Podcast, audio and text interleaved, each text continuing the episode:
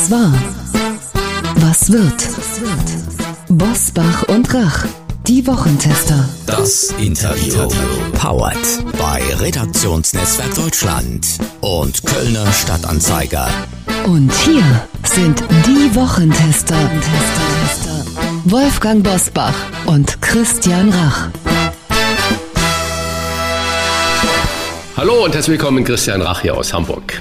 Hallo auch von Wolfgang Bosbach aus Bergisch Gladbach. Sie hören eine Interviewfolge der Wochentester mit Deutschlands bekanntesten Philosophen und Publizisten Richard David Brecht. Wie er sich Frieden in der Ukraine vorstellt und seine Ideen zur Zukunft unserer Arbeit anlässlich der höchsten Inflation seit 40 Jahren gleich. Unser heutiger Werbepartner ist deinschrank.de, Europas Marktführer für Maßmöbel. Wir bedanken uns für die freundliche Unterstützung. Haben Sie auch eine Nische oder eine Schräge zu Hause, bei der Sie schon mal gedacht haben, das wäre doch ein guter Stauraum, wenn ich bloß einen Schrank oder ein Regal hätte, das genau dort reinpasst? Oder haben Sie bereits ein Möbel, das nicht genau in die Ecke passt und für nervige Schmutzecken sorgt? Solche Ecken kenne auch ich. Da wird dann das Bügelbrett oder der Staubsauger reingequetscht mit deinschrank.de. Müssen Sie solche Kompromisse nicht mehr eingehen, denn Europas Marktführer für Maßmöbel baut Ihnen individuelle Möbel für jede Raumsituation millimetergenau. Egal ob Schränke mit und ohne schrägen Regale, Sideboards, Badmöbel, Betten und vieles mehr, Sie können jedes Möbelstück in wenigen Schritten online planen und erhalten es in den unterschiedlichsten Ausstattungen, Farben und Materialien. Deinschrank.de liefert Premium-Qualität aus eigener Produktion, made in Germany. Die produzieren hier im schönen Rheinland mit fünf Jahren Garantie und kostenfrei zu Ihnen nach Hause, genau dorthin, wo das Möbelstück stehen soll. Wenn ich selbst planen und messen möchte, es ist auch ein Aufmaßservice und eine Beratung vor Ort und online möglich. Stellen Sie deinschrank.de doch mal auf die Probe. Möbel nach Maß für jede Raumsituation ohne Kompromisse. Made in Germany. Jetzt testen unter deinschrank.de. Heute zu Gast bei den Wochentestern Richard David Precht. Der Philosoph und Publizist spricht mit den Wochentestern über Vernunft im Krieg und sein neues Buch zur Zukunft unserer Arbeit. Freiheit für alle, das Ende der Arbeit, wie wir sie kannten. So heißt das aktuelle Buch von Deutschlands bekanntesten Philosophen Richard David Brecht, der auch gemeinsam mit Markus Lanz unter die Podcaster gegangen ist. Wie sich unsere Arbeitswelt verändern wird, darüber werden wir gleich mit ihm sprechen.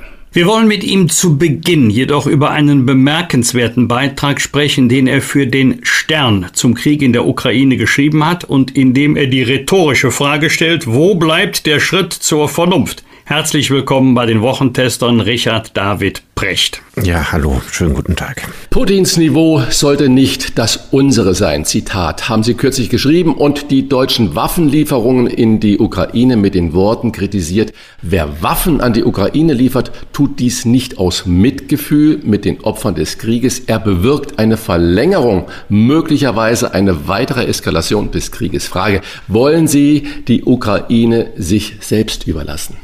Nein, das tun wir ja auch nicht. Wir haben einen ganzen Katalog von extrem wirksamen und in dieser Weltform nie dagewesenen Wirtschaftssanktionen gemacht, mit dem wir einen erheblichen Druck auf Russland ausüben. Und das ist auch gut so, dass wir das tun und das ist auch richtig so. Das nützt den Menschen in der Ukraine eine ganze Menge, ja, weil diesem Druck wird Russland nicht dauerhaft standhalten können. Aber ich denke, die Art und Weise, wie dieser Krieg in der Ukraine geführt wird, mit dem Ziel der Entmilitarisierung der Ukraine, das würde bedeuten, dass jede Form von Militarisierung diesen Krieg verlängert und die Verlängerung des Krieges führt zu immer wieder neuen Toten, Soldaten, Zivilisten und so weiter. Und meine Hoffnung ist, dass sich das verhindern ließe, aber ich glaube nicht durch Waffenlieferung. Sie schreiben auch, je höher der Preis ist, den die russische Armee für ihre Invasion bezahlt, umso schlimmer dürften die Rache des Siegers und die Folgen werden wohl für die Menschen in der Ukraine was folgt daraus für Sie? Wie soll sich die Ukraine, wie soll sich der Westen verhalten? Also, dass der, der Westen äh, maximalen Druck auf Russland macht, halte ich für absolut richtig und unverzichtbar.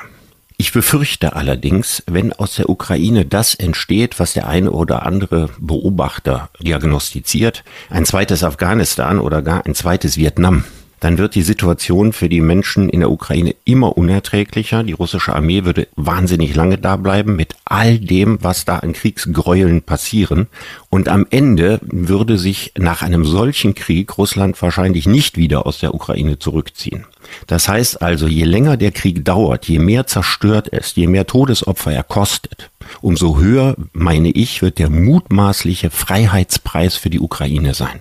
Und deswegen denke ich, ist das aller, allerwichtigste, zum schnellstmöglichen Zeitpunkt den Krieg in der Ukraine zu beenden.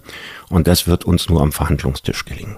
Der ukrainische Botschafter in Deutschland, äh, Melnik, sieht das ja ganz anders. Und Ihre Hoffnung auf ein schnelles Ende des Krieges mit dem Ergebnis einer neutralen Ukraine, dem folgt ja gedanklich gesehen der baldige Abtritt des äh, kranken und moralisch bankrotten Putin. Wer möchte mit ihm noch, ich sag mal ganz lax, eine Party feiern? Was macht Sie denn so sicher, dass es zu diesem Abtritt irgendwann in baldigster Belte dann auch kommt? Naja, also Putin ist gänzlich moralisch diskreditiert, im Westen ohnehin, aber wahrscheinlich auch bei einem nicht unerheblichen Teil der russischen Bevölkerung. Man äh, wird seine Bevölkerung nicht dauerhaft belügen können. Ich äh, glaube, dass der, der Schaden, auch der innenpolitische Schaden für Putin aus diesem Krieg mittelfristig bis dauerhaft sehr, sehr groß sein wird. Und ich meine, Putin ist über 70. Ich gehe jetzt nicht davon aus, dass er noch 20 oder 25 Jahre lang Russland regiert. Und was mir wichtig war, und das habe ich auch in dem Essay gesagt, wir müssen uns eine Frage stellen, die mir zu kurz kommt. Ich äh, mag das Zitat von Alfred Herrhausen, der mal gesagt hat, die meisten Probleme entstehen dadurch, dass die Dinge nicht gründlich zu Ende gedacht werden. Und ich würde gerne mal wissen, auch von unserer Seite, was ist unser Ziel? Also wollen wir nur, dass Russland sich aus der Ukraine wieder zurückzieht und wir dann anschließend eine Neutralität verhandeln? Oder möchte der Westen den Zusammenbruch Russlands? Und ein Zusammenbruch Russlands, der durch die Wirtschaftssanktionen, wenn die lange aufrechterhalten werden, tatsächlich droht mit einer politischen Implosion dieses Landes, ja, dass also quasi alles auseinanderbricht. Wir hatten das ja schon mal, als die Sowjetunion zerfiel, die Jelzin-Jahre. Die halte ich für unfassbar gefährlich. Weil ich denke mir, ein solches Land, das sich eine Atommacht, die sich in Auflösung befindet, ich glaube, das ist das größte Horrorszenario, das wir uns vorstellen. Und deswegen ist es ja für uns wichtig, dass wir uns überlegen, wie kommen wir aus der Nummer wieder raus ohne dass Russland am Ende zerbricht, abgesehen davon, dass das wahrscheinlich auch 20 bis 50 Millionen Flüchtlinge aus Russland bedeuten würde. Und das ist das, was ich sage, zur Realpolitik zurückgehen, überlegen, was kann man sozusagen maximal für die Ukraine gewinnen, ja, und ich glaube, zum gegenwärtigen Zeitpunkt ist noch zu gewinnen eine militärisch neutrale Ukraine, überwacht mit KFOR-Truppen, das ist die UNO, das überwacht, und gleichzeitig der kulturelle und wirtschaftliche Anschluss der Ukraine an den Westen. Ich glaube, das wäre jetzt am Verhandlungstisch noch verhandelbar, aber wenn da ein zweites Afghanistan entsteht, dann glaube ich, ist das irgendwann nicht mehr verhandelbar. Äh, Herr Brecht, wir möchten doch, dass 77 Jahre nach dem Ende des verheerenden Zweiten Weltkrieges in Europa nicht mehr durch Waffen, durch Militär, durch Panzer Grenzen verschoben werden. Und wir möchten, dass die Staaten, die souveränen Staaten, die demokratisch regiert werden, ihren Weg selber bestimmen dürfen sind das nicht zwei legitime Anliegen. Das ist absolut meiner Meinung. Ich möchte auch nicht, dass Grenzen verschoben werden. Ich sehe jetzt auch nicht, dass in der Ukraine zwingend dauerhaft Grenzen verschoben werden. Ich glaube, das Einzige, was da verschoben wird, ist die 2014 verschobene Grenze, dass die Krim an Russland fällt. Ich glaube nicht darüber hinaus, dass irgendwelche Territorialgebiete der Ukraine jetzt Russland einverleibt werden. Ich glaube auch nicht, dass das äh, zur Debatte steht. Soweit ich die Friedensverhandlungen sehe, ist das auch nicht das, was da äh, verhandelt wird, sondern da geht es um kulturelle Autonomie. Also die Donbass-Region soll einen Status kriegen, wie vielleicht Katalonien den hat oder das Baskenland. Also diese Grenzverschiebung, die kann ich ehrlich gesagt nicht erkennen. Das Zweite, dass jedes Recht das Land hat, sich dem Militärbündnis anzuschließen, dem es sich anschließen will, das würde ich sofort unterschreiben. Aber es gehört auch zur Klugheit eines Militärbündnisses dazu, sich zu überlegen, was die Konsequenzen sind und ein Land im Zweifelsfall dann nicht aufzunehmen. Äh, so ist es ja auch geschehen. 2008 ist ja der Wunsch auch von Deutschland abschlägig äh, beschieden worden. Sehen Sie irgendwo, also aus der Ferne, einen Nachfolger Putins Wer ist Ihrer Überzeugung nach oder könnte Ihrer Überzeugung nach ein führender Kopf in Russland sein oder werden, mit dem dauerhaften Frieden wirklich möglich ist? Ich weiß das nicht und ganz ehrlich gesagt, ich kenne auch niemand, der das weiß. Also diese Frage wird ja regelmäßig in Talkshows gestellt an all die Leute, wo man sagt, die kennen sich in Russland aus und mir fällt auf, ich habe noch keinen einzigen Namen gehört. Also es ist erstaunlich, wie wenig Kenntnisse wir haben über die russische Führung. Wir wissen zum Beispiel nicht, wie viel Prozent dieses Krieges ist Putin als Person, wie viele sind seine Militärs, was denken seine Berater, wer sind die anderen Kräfte, die in diesem Land noch Einfluss haben. Das sind ja Dinge, die für uns regelrechten Blackbox-Charakter haben. Und das muss man sich vorstellen im 21. Jahrhundert. Wir wissen das nicht. Ich weiß aber, dass es in Russland sehr starke nationalrevanchistische Kräfte gibt. Und Putin war in der Vergangenheit eigentlich immer ein Vermittler zwischen diesen Kräften und den eher gemäßigten Kräften. Jetzt hat er sich auf die Seite der nationalrevanchistischen Kräfte gestellt. Damit steht er in Russland mit Sicherheit nicht allein. Ich will nicht sagen, dass das die Mehrheit ist, aber ich glaube, es gibt eine große, einflussreiche Clique, die tatsächlich diesen Gedanken hat, gedemütigte Weltmacht und wir müssen wieder zurück und wir überlassen den Amerikanern nicht die Friedensordnung, sondern wir verschieben eben auch Grenzen und wir dürfen auch Völkerrechtsbruch begehen, was die USA ja nun mehrfach in letzter Zeit auch getan haben. Also, dass diese Haltung ja, wir, wir lassen uns gar nichts sagen, dass die in Russland möglicherweise sehr stark ist. Auf der anderen Seite nach einem solchen moralischen Desaster, wie es dieser Krieg ist, und abgesehen von der menschlichen Tragödie, die dieser Krieg ja auf beiden Seiten ist, könnte ich mir vorstellen, dass genau diese Kräfte nicht die Oberhand gewinnen, sondern dass andere Kräfte stärker werden. Aber ich muss ganz ehrlich sagen, ich weiß genauso wenig wie jeder andere, auch all die vermeintlichen Russland-Experten und Kremologen, wie die tatsächlichen Machtverhältnisse hinter den Kulissen in Russland aussehen. Ich höre da nur Spekulationen. Ich würde das sogar noch ergänzen. Wir glauben ja immer, dass das russische Volk eigentlich Putin stürzen könnte, müsste, sollte. Und ich höre selten äh, diese, und dann glauben wir, dass dann alles besser wird. Aber das wissen wir natürlich nicht. Wir wissen ja, wie Sie es gerade richtig geschildert hat, überhaupt nicht, wer danach folgt. Es könnte ja noch ein schlimmerer Hardliner kommen. Sie haben ja auch gerade dieses Spiel der großen Mächte in Russland gut beschrieben. Also es könnte ja sogar noch schlimmer kommen. Und wenn dann ein Hardliner diese Knöpfe bedienen kann, die zur atomaren Eskalation dann führen, dann ja. wäre es ja eine Riesenkatastrophe. Das heißt also. Sie sprechen etwas aus, Herr Rach, was ich schon auch in vielen Interviews gesagt habe. Putin hat einen verbrecherischen Krieg in der Ukraine gestartet, einen Völkerrechtsbruch begangen, der ist durch nichts zu entschuldigen.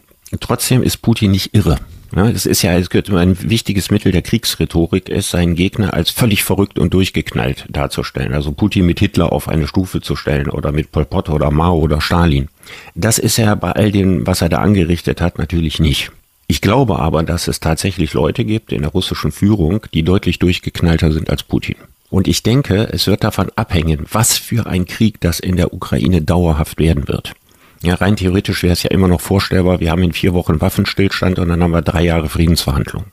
Es kann aber auch sein, dass wir da noch fünf Jahre Krieg haben. Und ich glaube, diese Entwicklung wird einen großen Einfluss darauf haben, wer künftig nach Putin Russland regiert. Das sollten wir auch im Auge behalten. Richtig.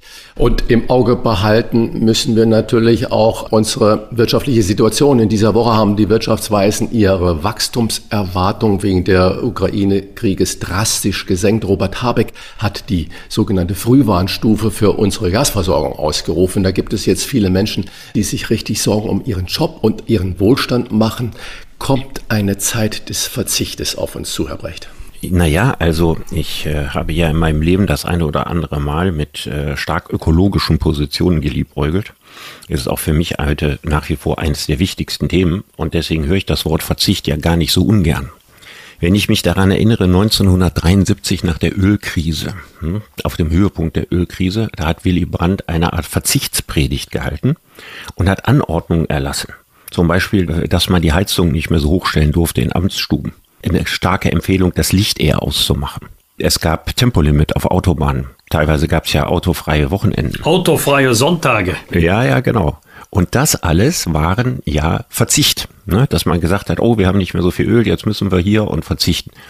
Und ich denke immer, aus meiner Position heraus, einen, wenn er denn möglich ist, halbwegs realistischen Verzicht, würde ich jederzeit der Position vorziehen, nach Katar zu gehen Und bei den Schlechtern von Katar, die Al-Qaida unterstützen, die den IS unterstützen, an deren Händen das Blut von Hunderttausenden, ja, keine Übertreibung, diese Zahl, Hunderttausenden von Toten liegt, zu denen jetzt zu fahren und von denen jetzt eine Gasversorgung oder Wasserstoffversorgung zu erwarten, ich meine, da treiben wir jetzt den Teufel mit dem Belzebub aus. Und deswegen würde ich sagen, Verzicht, aber Verzicht muss natürlich, und das wissen wir alle, sehr, sehr gut organisiert sein. In Ihrem aktuellen Buch skizzieren Sie die Transformation unserer Gesellschaft von einer Erwerbsarbeitsgesellschaft zu einer Sinngesellschaft. Hat das auch oder gerade angesichts einer drohenden Rezession Gültigkeit? Ja, weil ich einen Prozess beschrieben habe, der sich nicht in den nächsten fünf Jahren ereignet, sondern ein Prozess, der sich über die nächsten Jahrzehnte hinzieht, der auch schon begonnen hat. Also wir haben heute ein anderes Verhältnis zur Arbeit, als das unsere Großeltern hatten und erst recht, als das die Menschen in der Zeit der ersten industriellen Revolution hatten. Ich meine, man darf sich das äh, ruhig mal vergegenwärtigen, dass die Menschen so um 1850 in dieser Zeit etwa bis zu 80 Stunden in der Woche gearbeitet haben und dass ihr Durchschnittsalter unter 35 lag. Wenn man sich das vorstellt, dass die Leute auch so wenig Geld auch nur hatten, dass sie gerade ihre Arbeitskraft erhalten konnten. Und wenn man dann überlegt, in was für einer privilegierten Arbeitsgesellschaft wir heute schon leben. Und jetzt haben wir wieder eine industrielle Revolution und jede industrielle Revolution hat bisher dafür gesorgt, dass die Menschen unterm Strich weniger arbeiten und mehr Geld in der Tasche haben. Und das wird natürlich in diesem Prozess sich wieder ereignen. Aber es stellen sich in diesem Prozess eine ganze Reihe von strukturellen Umorganisationsfragen. Wir können sozusagen mit den Modellen der alten Arbeitsgesellschaft, die moderne Sinngesellschaft, äh, nicht wirklich äh, mehr finanzieren. Ne? Ich brauch, können wir das ja gerne gleich mal ansprechen. Finanzierung der Rente und was machen wir mit Leuten, die dauerhaft arbeitslos sind. Diese Fragen müssen wir jetzt sozusagen vor allem mit einer anderen Matrix angehen, als wir das früher gemacht haben. Und damit beschäftige ich mich. Und um die Frage präzise zu beantworten, es kommt nicht auf die nächsten fünf Jahre an, es kommt auf die nächsten 25 Jahre an. Das ist klar, dass wir das in größeren Zeitabschnitten, sprich in einer Generationenfrage denken müssen. Nun haben wir aber äh, diese Situation ja heute ja schon ganz konkret. Meldung in der Zeitung, wunderbare äh, Fischräucherei an der Schlei äh, hat ein Stammhaus. Da räuchert er die frischen Fische, die da kommen und hat dann zwei Imbisse in Kappeln und noch sonst wo. Und er muss beide Imbisse schließen, weil er noch nicht mehr für den Verkauf der Fischbrötchen, des Räucherfischs, irgendwelche Leute findet. Dann erklären Sie uns jetzt mal bitte genau, wie, wie schaffen wir denn den Übergang von dem von Ihnen prognostizierten System zu den realen Bedingungen, wie ich sie zum Beispiel gerade geschrieben habe. Wie wird sich denn unsere Arbeit verändern? Ist das Ergebnis, dass keiner mehr sowas machen möchte, schon die reale Veränderung des Wertes der Arbeit? Ja, es ist ein Indiz. Ne? Das Gleiche sehen wir ja auch die großen Probleme, die die Gastronomie hat, Menschen zu finden oder ähm, die Probleme, die wer will heute Fernfahrer werden. Dann haben wir den riesigen Mangel an äh, Arbeitskräften in der Pflege. Wir haben also jetzt schon die Situation, dass viele Leute sagen, unter den gegenwärtigen Bedingungen mache ich diese Arbeit nicht. Und was sind die gegenwärtigen Bedingungen? Es sind entweder sehr schlechte Bezahlung oder, und meistens ist es noch eine Kombination aus beidem, sehr harte und unzumutbare Arbeitsbedingungen. Das gilt ja für die Pflege. Wir haben ja bei der Pflege immer darauf geguckt und gesagt, wir müssen Pfleger und Pflegerinnen anständig bezahlen. Das ist auch meine Meinung. Das tun wir bis heute nicht. Trotz all dem hundertmal Gerede darüber. Aber was noch schlimmer ist, wenn ich auf einer Demenzstation arbeite und ich arbeite da 37 oder 38 Stunden in der Woche, das ist keinem Menschen wirklich zuzumuten. Das ist eigentlich etwas, was man im Sinne der Gepflegten und der Pflegenden nur 20 Stunden machen sollte. Und wofür man aber trotzdem genug Geld in der Tasche haben muss. Das heißt, damit diese Arbeiten gemacht werden müssen, brauchen die Leute ein größeres finanzielles Polster. Jetzt erscheint das vielen Menschen im ersten Moment als ein Widerspruch. Ja, wenn ich ein Grundeinkommen vom Staat bekomme, warum soll ich dann noch diese Arbeiten machen? Und meine Erklärung ist, wenn ich das Grundeinkommen habe und ich kann bis 20.000 Euro steuerfrei dazu verdienen und das Geld auch behalten, dann wird die Arbeitsmoral gegenüber dem absurden Hartz-IV-System, was wir jetzt haben, wo ein Hartz-IV-Empfänger, wenn er etwas dazu verdient, den allergrößten Teil sowieso wieder an den Staat abdrücken muss deutlich gesteigert. Und ich glaube, dass das gerade für diese Bereiche im Niedriglohnsektor eine Imageveränderung gibt und dass die Leute in der Kombination aus Grundeinkommen und Lohn dann ein wunderbares Auskommen haben werden und dass diese Arbeiten viel eher gemacht werden als jetzt. Der Gedanke des bedingungslosen Grundeinkommens basiert ja auf der Überlegung, dass es nicht alle in Anspruch nehmen. Dann würde es ja nicht funktionieren. Was macht Sie so sicher, außer dem gerade erwähnten Argument, dass es in der Gesellschaft dann noch genügend Leistungsträger gibt, die die viel zitierte Extrameile gehen. Also ich habe ja um die 100 Vorträge zum Grundeinkommen gemacht, äh, sehr selten auf Publikumsveranstaltungen, sondern zum allergrößten Teil in Wirtschaftskreisen. Und ich habe jedes Mal ins Publikum gefragt, wer von Ihnen, wenn er ein bedingungsloses Grundeinkommen bekäme, würde dann sofort aufhören zu arbeiten und nicht mehr arbeiten. Und die Pointe ist natürlich klar, da meldet sich nie einer.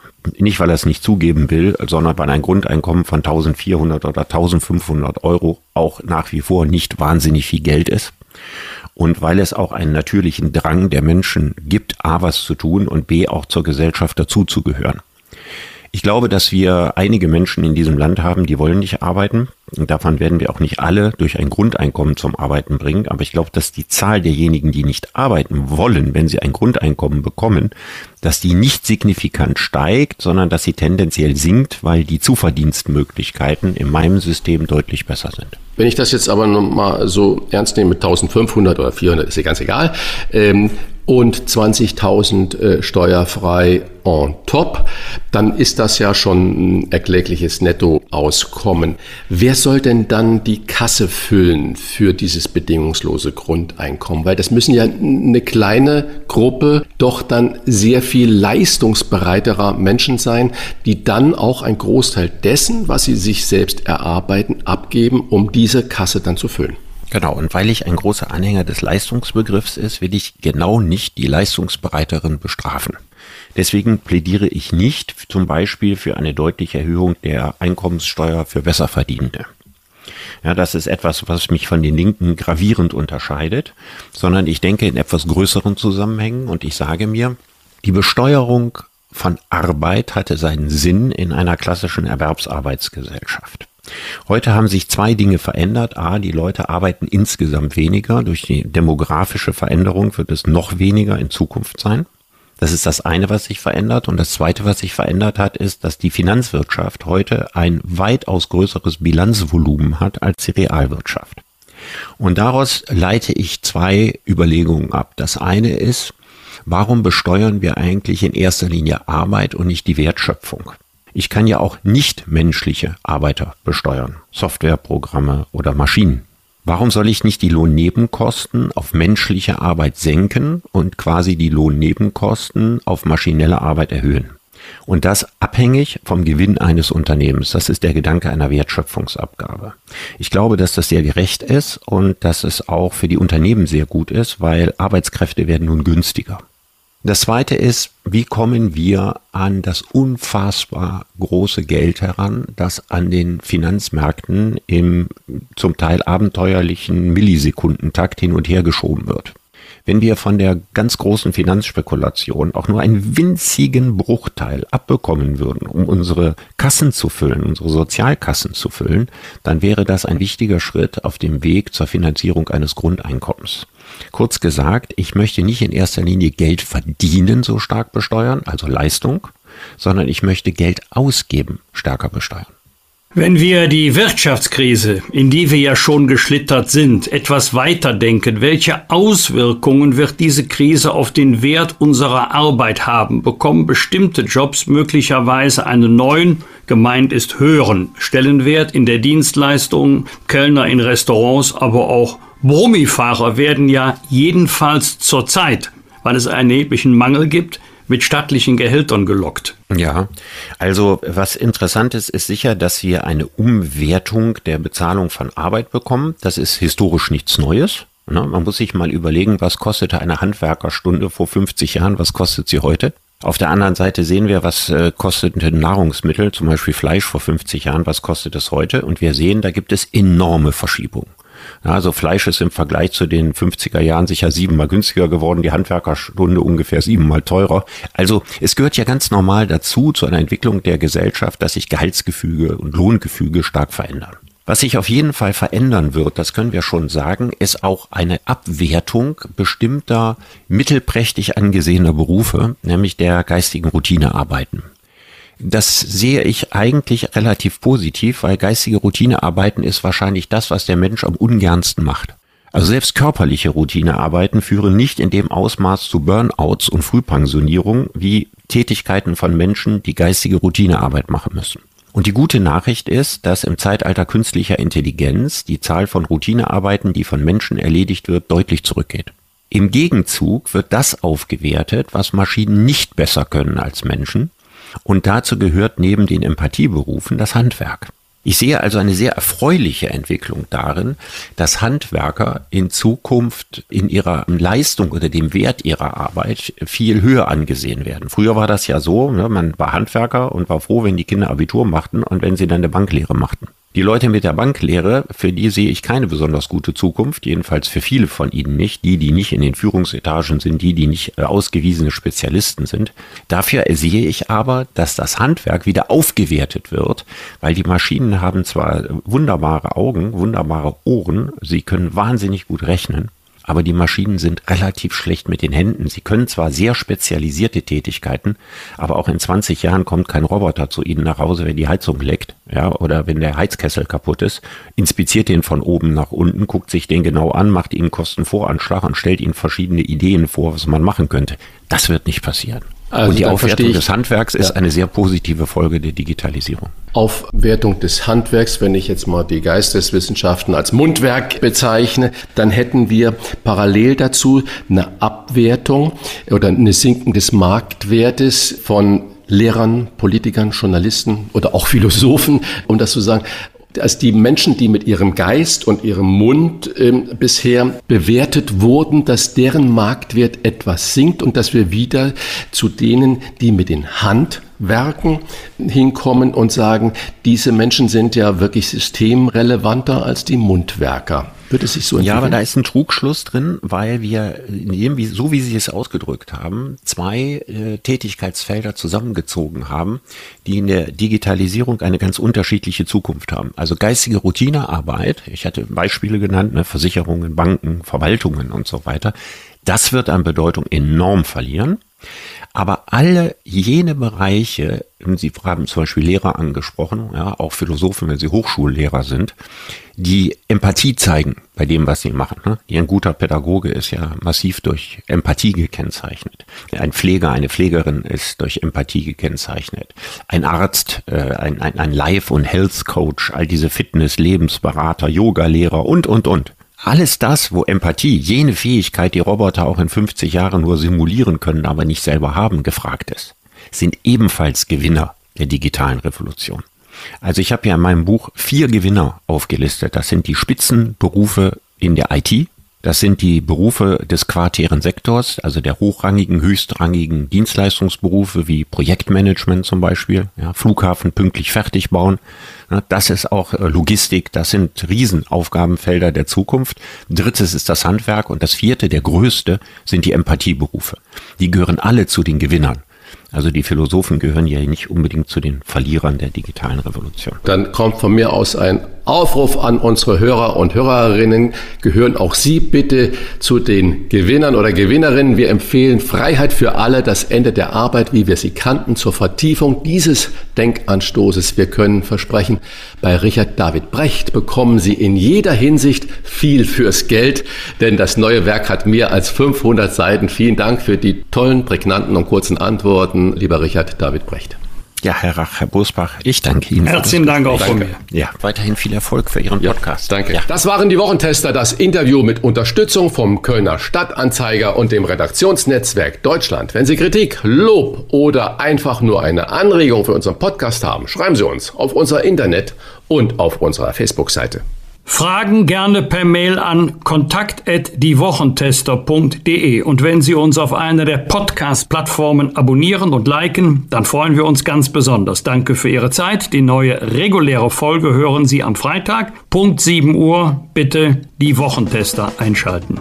Was war? Was wird?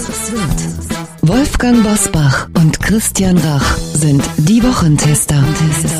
Ein Maßgenau Podcast. Powered bei Redaktionsnetzwerk Deutschland und Kölner Stadtanzeiger.